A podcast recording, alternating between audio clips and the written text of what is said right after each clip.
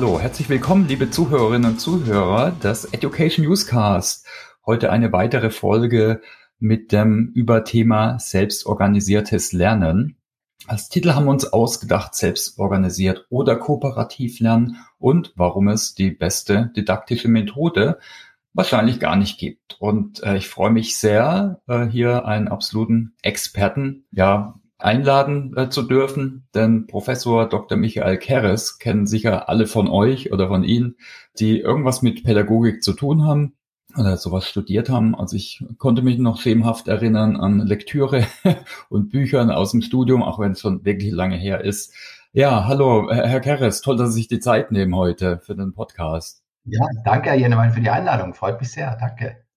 Ja, vielleicht äh, fangen wir einfach mal ganz kurz an. Vielleicht können Sie sich ja ganz kurz vorstellen, wer sind Sie? Was war so Ihre Reise bis jetzt für die, die Sie nicht kennen? Ja, mein Name ist Michael Kerres. Ich arbeite an der Uni Duisburg-Essen und leite dort das Learning Lab. Das ist eine Einrichtung, die sich mit äh, Lerninnovationen und digitalen Medien in den verschiedenen Bildungssektoren beschäftigt.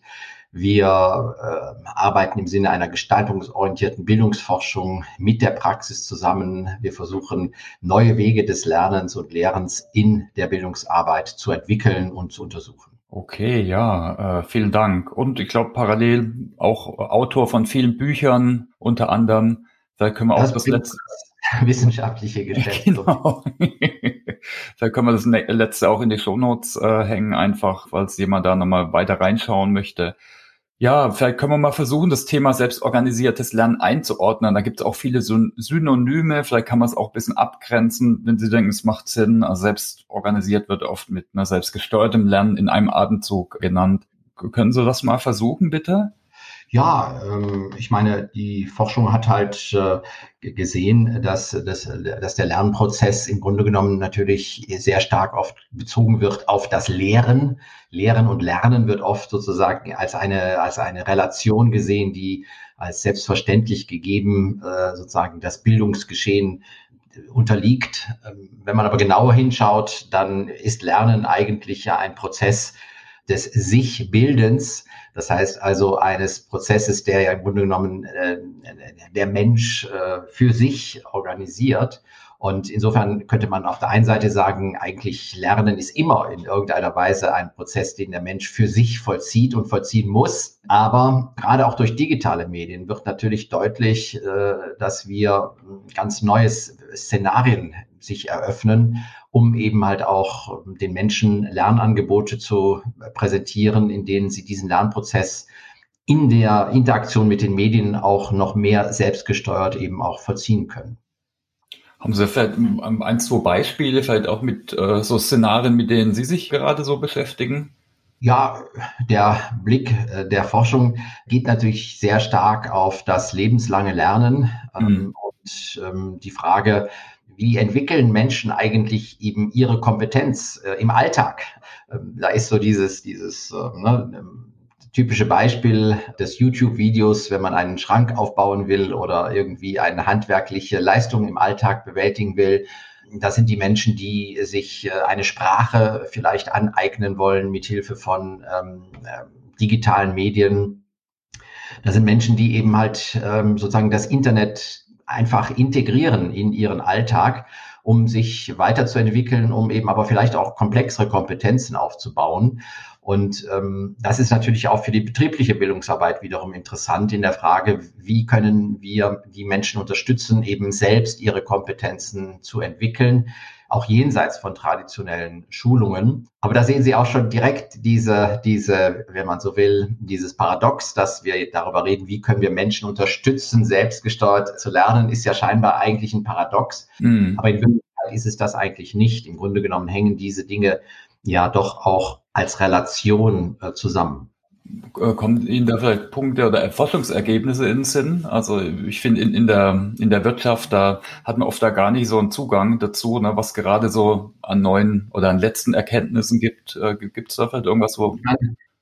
Klar, wenn man das beobachtet, äh, die Diskussion in der betrieblichen Bildung, aber in der schulpädagogischen Diskussion ist das mhm. nicht viel anders, dann stellt man immer wieder fest, dass da äh, gewisse Moden durchs Land ziehen mhm. äh, und das dann eben äh, jetzt wird also ganz stark gesetzt eben halt vielleicht auf selbstgesteuertes Lernen und dann ein paar Jahre später ist es kooperatives Lernen. In den USA ist es ganz stark die Mode, die heißt dort Direct Instruction.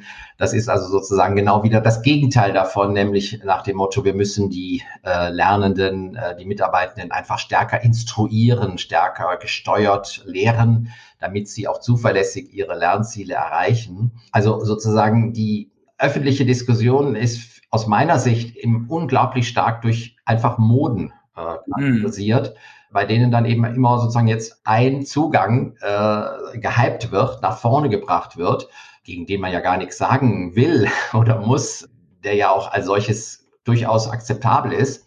Aber wo ich als Wissenschaftler eben sage, im Grunde genommen ist die eigentliche Leistung besteht ja doch gar nicht darin, äh, jetzt die eine beste Methode äh, zu kennen und mit der dann durchs Land zu laufen, durch den Betrieb zu laufen und zu sagen, hier hört mir her, äh, ich habe den Stein des Weisen gefunden, sondern die eigentliche eben halt Leistung eines professionellen didaktischen Designs besteht ja eigentlich darin, sozusagen mit diesen verschiedenen Möglichkeiten zu arbeiten, äh, die richtigen Lösungen für das spezifische Problem auch zu finden. Also zu jonglieren mit den Möglichkeiten, sie zu arrangieren, Lernwelten zu kreieren, die mit diesen vielfältigen Möglichkeiten arbeiten. Und ähm, ja, die Professionalität kommt eben dann zustande, wenn ich in der Lage bin, eben halt mit dem ganzen Werkzeugkasten zu arbeiten, den die Didaktik äh, in den letzten Jahrzehnten entwickelt hat. Ja, kann ich natürlich nur zustimmen. Also es ist eigentlich immer sowohl als auch und nicht entweder oder. Ne? Früher war es E-Learning oder Klassenraumtraining. Heute ist es vielleicht, sind es dann andere äh, äh Ansätze. Ja, vielleicht können wir mal. Ja, wobei ja jetzt, ja. das ist mir auch sozusagen noch zu einfach zu sagen, also ja. sowohl als auch, ne, sondern die, die, die spannende Frage ist ja, also wann? Ne? wann Kontextkompetenz äh, im Endeffekt, oder? Für einen Bildungsverantwortlichen. Also dass ich wirklich im Kontext weiß, bei welcher Zielgruppe, mit welchen Zielen ja. und so weiter, dann das richtige, den richtigen Mix äh, wähle. Ja auch unter Kostenaspekten zum Beispiel, mhm. ne, auch unter der Frage, welche Ressourcen stehen mir zur Verfügung, äh, welche Expertise steht mir zur Verfügung, äh, was sind Erwartungen äh, der Teilnehmenden oder anderer Stakeholder im Betrieb.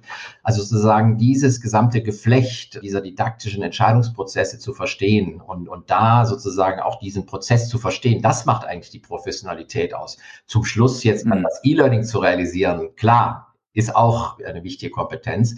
Aber sozusagen gerade für das Bildungsmanagement, meine ich, wäre es sehr viel wichtiger, dass wir deutlich machen, die Professionalität kommt zum Tragen in diesen Entscheidungsprozessen, in der Entwicklung des richtigen Konzeptes.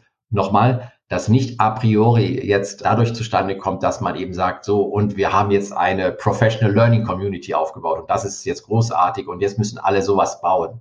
Nein, das, das kann die Antwort sein, äh, in dem einen Kontext und im nächsten Kontext ist es die wieder nicht. Ja, also mhm. äh, das finde ich eigentlich ein bisschen schade, dass wir in unserem Kontext sozusagen, auch wenn ich so auf bestimmte, auf Tagungen schaue, dann wird dort sozusagen einfach immer sozusagen jetzt wieder das nächste Thema gehypt. Und ähm, mein Ziel wäre natürlich, ich würde, möchte gerne Menschen ausbilden, auch eigentlich in den die dahinterliegenden eben Entscheidungsprozesse zu verstehen. Also schauen Sie, in der Betriebswirtschaftslehre sagt man auch, eine entscheidungsorientierte Betriebswirtschaft, auch dort geht es darum, nicht einfach zu sagen, ich finde solche Maschinen toll und die müssen wir jetzt pushen, sondern da wird eben halt berechnet, Investitionsrechnung, ja, ist das äh, richtig, diese Maschine zu beschaffen oder nicht? Hm, welche Kosten äh, äh, gehen damit ein, welche Ergebnisse kann ich erzielen und so müssen wir auch in der Didaktik sozusagen äh, systematischer eigentlich solche Entscheidungen treffen. Und ähm, ja, und das ist eben halt auch das Thema äh, meines Buches äh, oder meiner mhm. Bücher, diesen, diesen Entscheidungsprozess eigentlich darzustellen, die Kriterien zu beschreiben und letztlich auch den Entscheidungsraum deutlich zu machen, in dem wir uns bewegen. Ja, also ich meine, da können wir sicher auch festhalten natürlich, dass selbstorganisiertes Lernen ist nicht immer, macht nicht immer Sinn. Ne? Es kommt eben, wie, wie gesagt, auf verschiedene Faktoren drauf an. Aber wenn wir uns trotzdem dem Thema mal äh, nähern, ja. Und ich stimme gleich zu, das ist schon eine der aus unterschiedlichen Gründen der Moden, auch wenn das Thema ist ja eigentlich nichts Neues, ne? Also das kommt oft noch dazu. Mhm. Ähm, also vielleicht mal, um ein bisschen weiter auszuholen. Wir hatten letztes Jahr, Ende letztes Jahr, drei Monate so ein Programm durchgeführt, wo äh, Mitarbeiter, Kunden, Partner in so Lerngruppen gelernt haben. Also so eine Learning Circle Experience.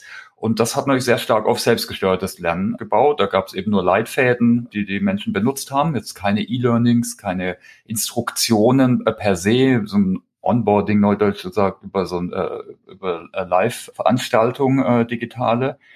Und da haben sich doch viele aber schwer getan. Ne? Also die haben sich doch dann Schulung gewünscht, formelle Guidance. Also haben Sie da vielleicht Tipps für Praktiker auch, die sagen, ach, wir wollen trotz aus verschiedenen Gründen äh, doch mehr das Selbstgesteuerte, das Selbstorganisierte fördern? Ja, ich meine, der, der erste Punkt, den man natürlich wirklich überlegen äh, sollte und nochmal anbringen müsste, wäre, in der, in der Erziehungswissenschaft hat mhm. das selbstgesteuerte Lernen äh, in, in weiten Teilen der Erziehungswissenschaften gar keinen guten Ruf. mhm. Weil äh, zum einen die Kritik ist, ähm, dass hier, man könnte so sagen, so eigentlich so ein bisschen so eine Art neoliberale äh, Haltung äh, entsteht nach dem Motto, ähm, ja, die, die Gesellschaft zieht sich zurück ne, vom, von Bildung, äh, das Unternehmen zieht sich zurück von der Gestaltung von Bildungsprozessen und sagt dann so eben, ja, und jetzt hier habt ihr tolles Material, jetzt lernt mal schön. Also sozusagen, das ist schon so eine Frage, ist sozusagen das Motiv so eine Art ähm, eben Geisteshaltung, die im Grunde genommen eigentlich sich auch aus der Verantwortung möglicherweise zurückzieht. Das kann man dann durch, muss man dann auch durchaus kritisch äh, diskutieren. Und der zweite Punkt ist aus der Lernforschung, dass ähm, im Grunde genommen äh, Untersuchungen im Vergleich äh, von selbstgesteuerten und eben stärker gesteuerten Lernprozessen, ob man es jetzt hören mag oder nicht, eigentlich summa summarum und wenn man das auch ziemlich grobschlächtig wahrscheinlich finden kann, solche Vergleiche, aber summa summarum eigentlich die äh, unterstützten äh, Angebote, wenn man im Hinblick auf, den, auf die Lernergebnisse und Lernerfolg in der Regel eigentlich bessere Ergebnisse erzielen, wenn man jetzt nur auf das pure, den puren Lernerfolg betrachtet. Insofern ist so äh, durchaus eine, also ist, ist die Lage nicht so eindeutig, dass man jetzt mit größter Begeisterung eben sich hinstellen kann und sagen kann, also jetzt hier, wir müssen das konsequent durchziehen, sondern auch da müssen wir eben halt wieder überlegen, also was ist eigentlich die Aufgabe jetzt der Bildungsarbeit? Wie können wir einen Rahmen schaffen, Menschen einzuladen, sich zu entwickeln, äh, ihnen Angebote machen? Wo können wir eben halt auch Unterstützung bieten, wo können wir eben halt auch Menschen besser unterstützen in ihrem Lernprozess. Wahrscheinlich wäre die, die, der Gedanke, dass wir eben halt auch hier sozusagen abgestimmter, abgestufter daran gehen müssen. Auf keinen Fall so nach dem Motto, oh ja, jetzt selbstgesteuertes Lernen oder ja, ja, oh ja, jetzt das und das, sondern wir müssen anerkennen, es gibt Menschen, es gibt Themen, es gibt Rahmenbedingungen, die sind gut, besser dafür geeignet, andere eben weniger. Insofern äh, ähm, glaube ich, ist das aber eine Erfahrung, die in vielen Kontexten immer wieder gemacht wird, dass eben so, so sozusagen so das Setzen so auf diese eine Karte dann teilweise eben halt doch diese Schwierigkeiten hervorruft. Also auch im selbstorganisierten Setting äh, einen Rahmen schaffen. Also Neudeutsch wird zum Beispiel Onboarding, also Leu Menschen zu helfen, sich zu orientieren, ja. vielleicht auch äh, Angebote äh, zur Verfügung stellen äh, für die. Also wir haben es tatsächlich auch gemacht. Mhm. Sorry für die ganzen Anglizismen, so Ask Me Anything Sessions, verschiedene äh, äh, Angebote. Aber auch da hätte man wahrscheinlich, ist natürlich dann auch wieder Aufwand, äh, eine Aufwandsfrage, aber auch da hätte man natürlich noch äh, sicher mehr machen können. Ja, und was man auch nicht unterschätzen darf, ist eben, da wird dann oft gesagt eben halt, ja, dann, ja, die hatten ja die Möglichkeit, die konnten ja in dem Forum jede Frage stellen oder äh, da, da, die konnten per Telefon konnten die immer jemanden erreichen. Äh, das reicht in der Regel dafür nicht aus, mhm. sondern wir müssen auch sozusagen kommunikative Anlässe schaffen, dass Menschen in den Austausch kommen. Äh, ja, wir müssen Strukturen schaffen, dass eben Kommunikation möglich wird und ähm, einfach zu sagen, eben, ja, wenn ihr wollt, könnt ihr euch da dann mal treffen, äh, das ist einfach nicht hinreichend. Und das zeigen, das ist auch beim E-Learning mhm. immer wieder, hm, dass wir sehen, äh, das ist einfach nicht, ähm, das fördert nicht die notwendigen äh, Lernprozesse hinreichend. Da müssen wir durchaus eine gewisse Verbindlichkeit, äh, sollte man schon auch herstellen, damit die notwendigen Lernprozesse auch tatsächlich äh, stattfinden. Also ein, ein Beispiel äh, sind zum, ist zum Beispiel das Thema Community. Äh, da ist der Irrglaube auch oft, also kann ich nur voll bestätigen. gebe den Mitarbeitern oder der Zielgruppe eine Plattform, wo sie sich austauschen können und dann passiert das von alleine. Ich denke, ohne Moderation, Kuratierung oder genau. dann eben auch Impulse zu geben, auch das Erklären, warum überhaupt und wie äh, überhaupt. Also ist es ein sehr darwinistischer Ansatz. Passiert vielleicht in manchen Fällen was, aber auf jeden Fall ist es nicht so äh, erfolgreich, ja. Und zwar, Herr Jenewein, es funktioniert genau für die Leute, die es sowieso ja. für sich lernen können. Ja. Also es, es funktioniert immer für die Besten. Ja. Aber ehrlich gesagt, für die bräuchten wir überhaupt gar kein Bildungsangebot mal anmachen, weil die würden sich sowieso irgendwie aneignen. Das heißt also, äh, dieses voll auf dieses Selbstgesteuerte zu setzen, ja, setzt einfach nur für die Leute eine Lösung, ähm, die sowieso die Besten sind. Also ja, für die es mhm. besonders leicht fällt. Und insofern müssen wir ja auch unsere Aufgabe sehen, mhm. der, des Mitnehmens von allen sozusagen, ja, in der Breite, das ist ja unser Job, da auch eine Antwort zu finden. Und es kommt noch was entschwerend hinzu. Es gibt Untersuchungen, die deutlich zeigen, dass Menschen ganz schlecht eigentlich einschätzen können, was wichtige Lernprozesse für sie selbst sind. Mhm. Die meisten Leute äh, würden zum Beispiel denken, ja, ich, ich, ich schaue mir den Text dann so an, ja, und dann, dann lerne ich.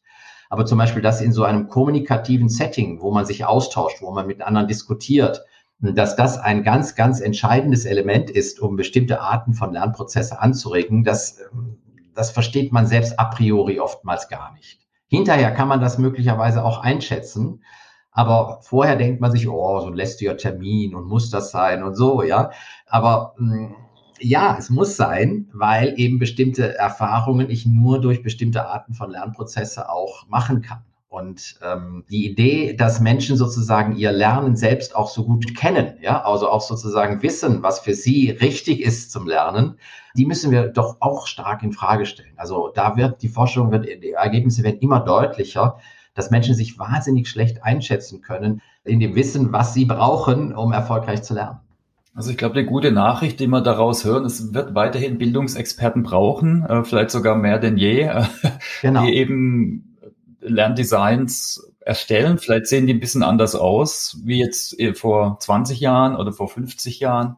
Ja. Vielleicht können wir da mal drauf gucken. Also was mir noch in den Kopf gekommen ist, nur um das noch schnell loszuwerden.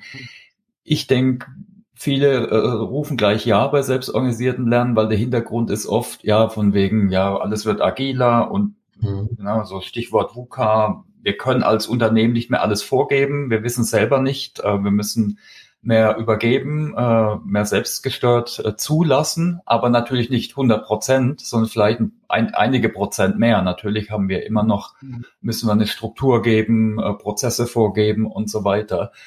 Aber das gilt dann eben zu reflektieren und dann gerade den Rahmen halt trotzdem zu bieten. Genau. Also.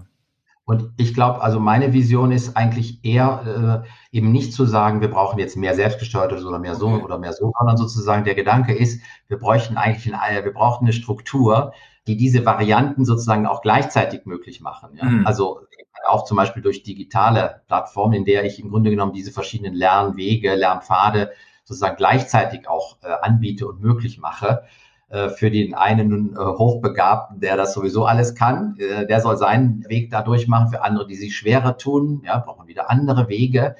Also sozusagen, wir brauchen eigentlich ein ich glaube, das ist sozusagen auch ein Unterschied zu früher. Früher, ja, mein Gott, was sollten wir machen? Da hatten wir eben halt einen Dozenten, dann haben wir eben halt das Programm irgendwie entwickelt und so durchgezogen. Mhm.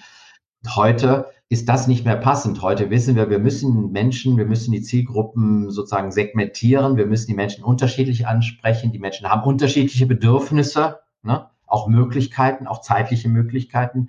Wenn wir sagen, eben, äh, du musst freitags an dem und dem Seminar teilnehmen, dann sagt die Hälfte gerne, aber ich bin nicht dabei. Also wir müssen einfach flexiblere Bildungsangebote schaffen, aber nicht eben, wie Sie auch sagen, mit dem Entweder-Oder, sondern mit dem Gedanken eben halt einfach differenzierterer Lernwege.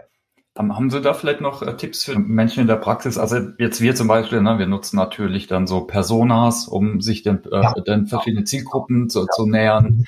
Wir machen das auch iterativ mit Einbeziehung der Zielgruppe. Also sorry für das Buzzword wieder, aber die, die agilen Ansätze so aus Design Thinking und so, die helfen da schon. Haben Sie da vielleicht noch weitere Punkte, gerade für so Lernexperten, Bildungsexperten? Ja, nochmal, also äh, eigentlich für mich ist eher eben, welches Bild haben wir dann von der Arbeit? Ne? Haben wir das Bild von, mhm. von dem Gedanken, ich mache dann so im Design Thinking und dann kriege ich sozusagen so dann den, den einen richtigen Weg raus und den ziehe ich dann durch. Oder gehe ich von dem Bild aus, dass ich eben halt einfach ein, ein differenzierteres Angebot äh, implementieren will? Klar, wenn ich jetzt nur 20 Leute habe, die, für die ich was entwickeln will, äh, dann ist das wieder limitiert. Aber ich denke an ein internationales Unternehmen, ne? ich denke an Unternehmen mit vielen Standorten, mit größeren Zielgruppen. Die sollten sich überlegen, wie kann ich eigentlich eben ein differenzierteres Angebot für die unterschiedlichen äh, Zielgruppen, Erwartungen, Kontexte und so weiter aufziehen wie kann ich das sichtbar machen? Und die Herausforderung besteht dann auch darin, wie kann ich auch sozusagen diesen Zielgruppen da auch wiederum, ja, hm, da, da auch die Wege einfach durchmachen, weil das, das wird ja dann noch komplizierter, dass man dann so sagt, ja, es gibt so verschiedene Lernpfade, du kannst hier und da, ne?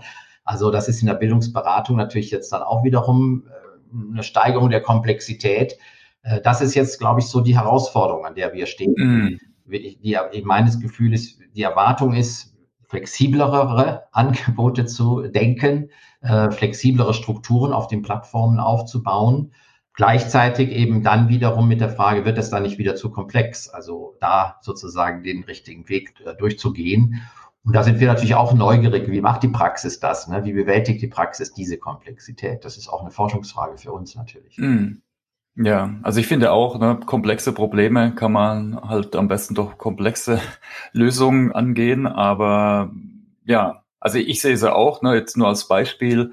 Wir bieten jetzt zum Beispiel hybride Lernangebote an, ne, weil jetzt in der Pandemie mhm. und mit Homeoffice und überhaupt bieten wir eben an, ihr könnt zu uns in die Schulung kommen, wie ihr wollt. Also erster Tag physisch, zweiter Tag virtuell Schon allein sowas ist ein, extremer Mehraufwand in der ganzen Organisation und Instruktion und äh, eigentlich allem, auch für die Trainer eine Herausforderung. Aber wir wollen eigentlich mehr Flexibilität, äh, klar. Also auf der einen Seite, dann müssen wir aber auch natürlich als, als Veranstalter zum Beispiel oder als Anbieter ja, uns da natürlich strecken. Ganz schön. Ja, genau. Aber es zeigt auch, dass es, äh, dass das ganze Bildungsmanagement und die Planung äh, sehr viel mehr Professionalität auch erfordert, ne? also mm. als früher man gesagt hat, eben, da brauche ich einen Dozenten, einen Raum und 20 Teilnehmer. So. Ne? Äh, heute, mein Gott, haben wir ein solches Spektrum an, an Möglichkeiten, aber eben halt auch an Erwartungen. Äh, und da gilt es eben halt wirklich, die Szenarien äh, klug zu arrangieren. Mm. Ja, ähm, haben Sie vielleicht noch Fragen an mich oder Fragen, die ich vergessen habe zu stellen? Irgend, äh, Punkte gerade zum Themenkomplex? Also wir haben jetzt schon gehört, natürlich macht nur selbstorganisiertes Lernen keinen Sinn, ne? muss immer im Kontext gesehen werden. Äh, wir müssen differenziertes Angebot gestalten, die verschiedenen Bedürfnisse der Lerner wahrnehmen. Also was ich auch immer einen guten Hin finde, nicht die eigenen Bedürfnisse als Bildungsexperte für die Bedürfnisse der Lerner sehen. Also oft sind die vielleicht ganz anders. Die wollen doch vielleicht mehr Instruktionen oder Videos oder was auch immer äh, sehen und sich nicht nur austauschen, wie wir vielleicht, die aus der Pädagogik oder Psychologie kommen. Haben Sie vielleicht noch Punkte oder? Ja, und, und aber auch die Erschwernis, dass eben halt äh, wir auch nicht die Antwort finden darin, wenn wir die Teilnehmenden einfach befragen, was möchtest du? Äh, und das dann danach machen, da ist eben halt das Problem, dass eben die Lernenden oftmals ihre eigenen Lernkompetenzen und Lernprozesse ganz schlecht selbst einschätzen können. Also wir müssen auch da sozusagen auch die Erwartung natürlich des Unternehmens berücksichtigen. Und ähm, insofern ist auch ja bekanntlich in der Pädagogik auch der Kundenbegriff ja schwierig, weil eben sozusagen die Frage ist, äh, die Teilnehmenden sind ja nicht Kunden, sondern sie sind eben halt äh, Mitwirkende und verantwortlich für ihren Lernprozess. Und ähm, diese Gemengelage auch zu verstehen, das ist ja eben halt also eine der Grundfähigkeiten im, im, für das Bildungsmanagement, äh, die, das, das Austarieren der Stakeholder-Interessen und das Verstehen dieser zugrunde liegenden Problematik. Und wie gesagt, und, und ich beobachte es halt, dass oft, dass es so versucht wird, äh, dadurch zu vereinfachen, das Problem, dass man eben halt äh, glaubt, eben durch die, die eine beste Methode diese Komplexität zu äh, lösen. Natürlich will man immer auch neue Ansätze sich anhören und angucken und so weiter. Das ist ja auch wichtig und finde ich auch immer interessant. Aber eben ähm, unser Job an der Uni ist es eben halt auch, die Professionals auszubilden, die eben so etwas wie didaktisches Design beherrschen, die zumindest die Grundprinzipien verstehen und äh, die in der Lage sind, eben halt auch solche komplexen didaktischen Designs auch dann in der Praxis zu entwickeln. Das ist unser, unser äh, Gedanke. Und ähm, ja, und, und insofern ähm, ist das für uns natürlich auch immer interessant zu sehen, wie das eigentlich dann in der Praxis funktioniert, wie solche Produkte, wie solche Lernangebote dann eigentlich tatsächlich in die Praxis kommen, wie sie gestrickt sind, nach welchen Prinzipien sie sich entwickeln und auch, ob da wirklich neue Impulse sichtbar sind. Das interessiert uns. Ja, wir haben ja am Ende äh, Mai das Corporate Learning Barcamp, wo auch das Thema äh, nochmal äh, eins der Mottos ist. Da bin ich gespannt, auch was an Austausch, an Reflexion herauskommt. Okay, dann äh, vielen Dank. Oder haben Sie noch Fragen an, an mich vielleicht, äh, an meine Seite, bevor wir nochmal zu ein paar privaten Fragen kommen, ganz kurz? Ja, äh, die, die Frage ist eben, Sie haben es eben schon angedeutet, dass mhm. Sie ja bei SAP auch gemerkt haben, dass sie da sozusagen auch äh, einfach durch selbstgesteuertes Lernen als solches keine Antwort ist, aber natürlich ist ein wichtiger Blick ist, den man werfen muss. Für mich ist natürlich die Frage, Sie sind ein, auch ein international agierendes Unternehmen. Wie entwickeln Sie eigentlich Ihre Strategien? Ähm, kann man das kurz und knapp beschreiben, wie Sie eigentlich solche didaktischen Strategien für das Unternehmen entwickeln oder geschieht das eigentlich doch sehr lokal auch in den Abteilungen vor Ort oder? Ich denke, da, da muss man auch unterscheiden jetzt bei Themen wie so Produktschulung, wo, wo ich jetzt mich auch jetzt in letzter Zeit gut auskenne. Das wird schon versucht zu standardisieren, auch aufgrund der Komplexität der Produkte. Mhm. Äh, klar wird dann lokalisiert, aber eher auf die Sprache hin. Da wird doch also stark auf ja, standardisierte Ansätze gesetzt, obwohl wir sehen dann schon so die Annahme, die ist dann schon in verschiedenen Kulturkreisen ein bisschen anders. Aber auch hier gibt es neue Spannweiten. Also ich will jetzt nicht sagen, der Kollege aus Indien oder der Kunde aus Indien, der diskutiert mehr, aber für manche Sachen sind die vielleicht schon im Durchschnitt äh, offener. Jetzt reden wir mal von so Punkte sammeln. Bin ich mhm. nicht unbedingt Freund davon, aber es wurde versucht, äh, so Gamification-Ansätze oder auch Kollaborationen in Communities. Da gibt es auch welche, die trauen sich mehr, die gehen lieber in den Austausch. Ich denke, es ist wichtig, einen Kanal zu haben, wo Menschen Fragen stellen können. Jetzt nicht nur, nicht nur selbst gesteuert zu lernen, sondern auch in die Diskussion kommen, auch ins Ausprobieren.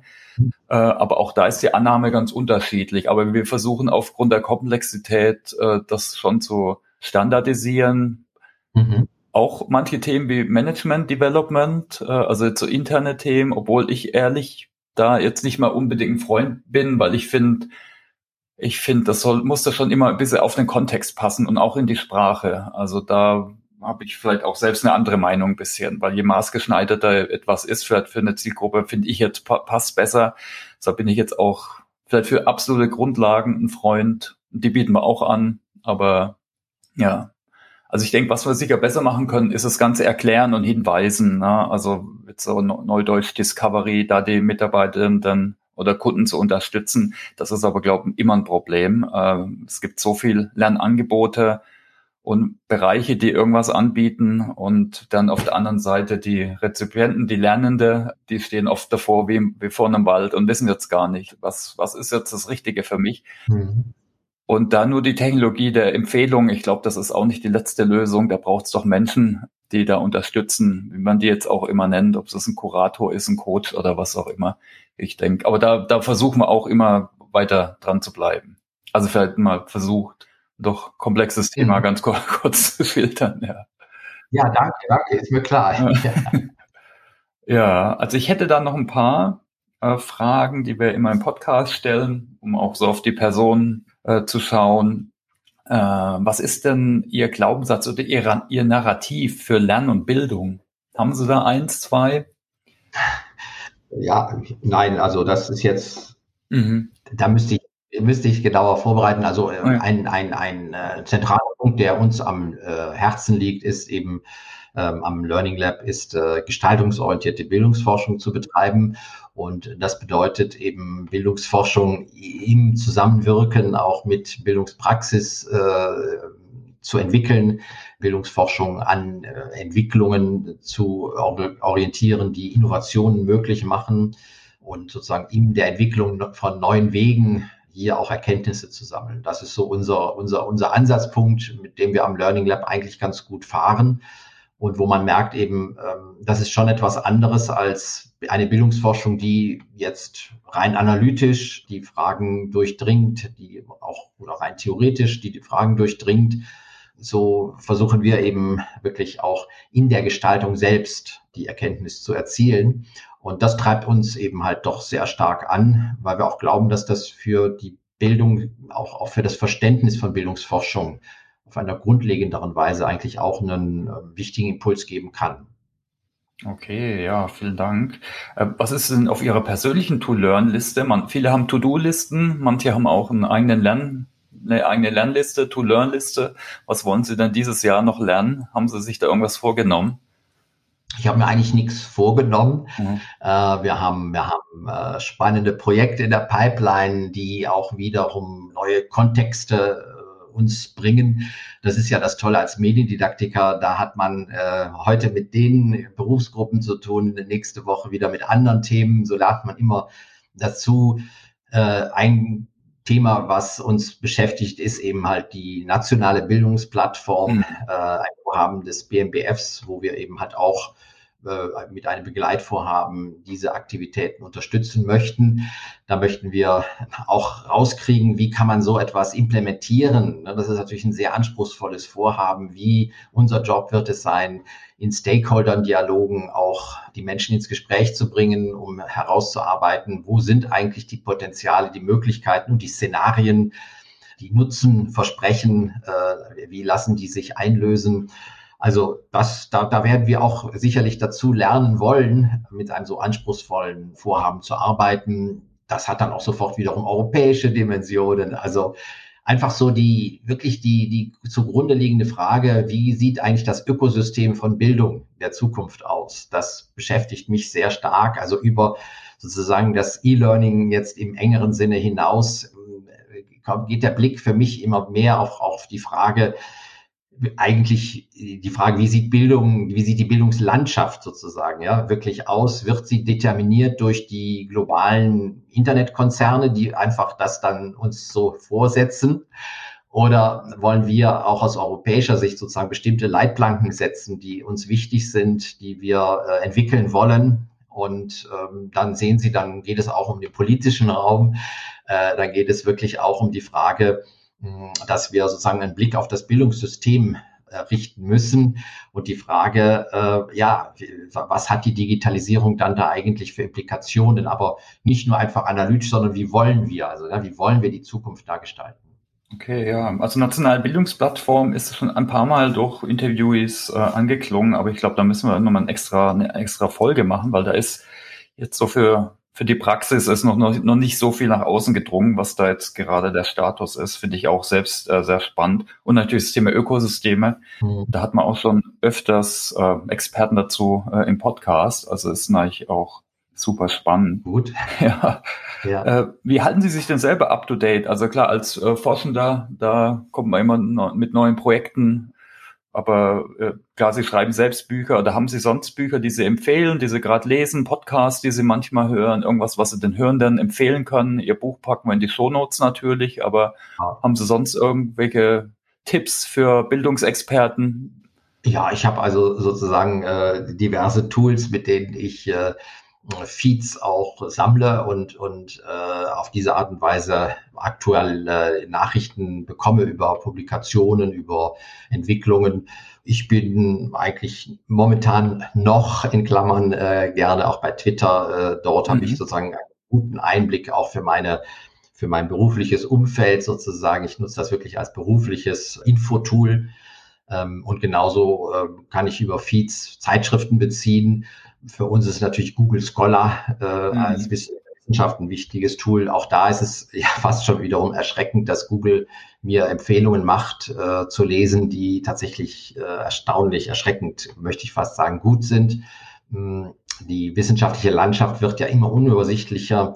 Äh, heute muss ich als Wissenschaftler mindestens 100 Zeitschriften eigentlich, naja, oder fast 100, sagen wir mal, Zeitschriften im Blick haben, wie, wie, wie macht man das? Ne?